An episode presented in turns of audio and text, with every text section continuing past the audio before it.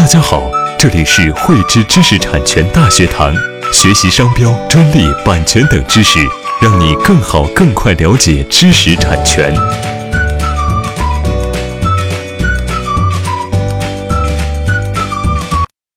最近第一百二十五届广交会呢，正在广州琶洲国际会展中心举行。作为展示产品和技术、促进销售、传播品牌的一个重要的渠道。展会在企业的一个经营发展当中啊，扮演的一个角色呢，也是越来越重要。我们越来越多的一个企业都选择将展会呢作为一个重要新产品、新技术的一个展示舞台。凡事皆有利弊，在提供一个良好的展示舞台和业务媒介的同时，展会也很容易成为知识产权侵权的一个高发地。而且由于展会一般持续的时间呢非常短，如果我们放任侵权或者是反应不够及时的话，这些将会给我们带来非常严重的一个损失。对于我们来说，如何在展会上去进行维权，如何进行一个有效的维权，我们应当做好什么样的一些准备？接下来呢，我们就和大家一起来交流一下这个话题。首先，在展会开始之前呢，我们至少应当做好这些准备。第一个是梳理好自己的一个知识产权权利，并且做好权利证明文件的收集一些工作。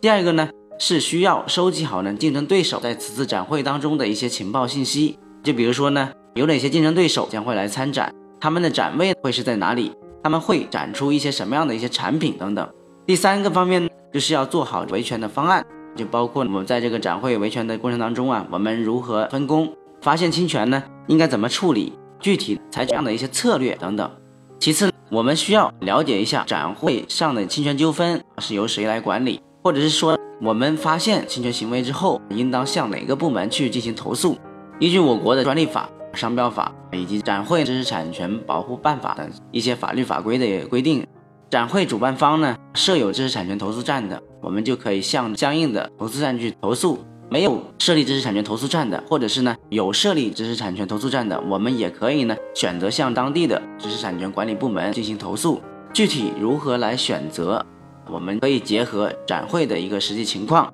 权利人的一个具体的一个诉求以及时间等这样的一些因素呢，来进行综合的一个考量，然后进行决定。最后呢，我们需要了解一下在展会上维权所需要的一个文件和一个流程。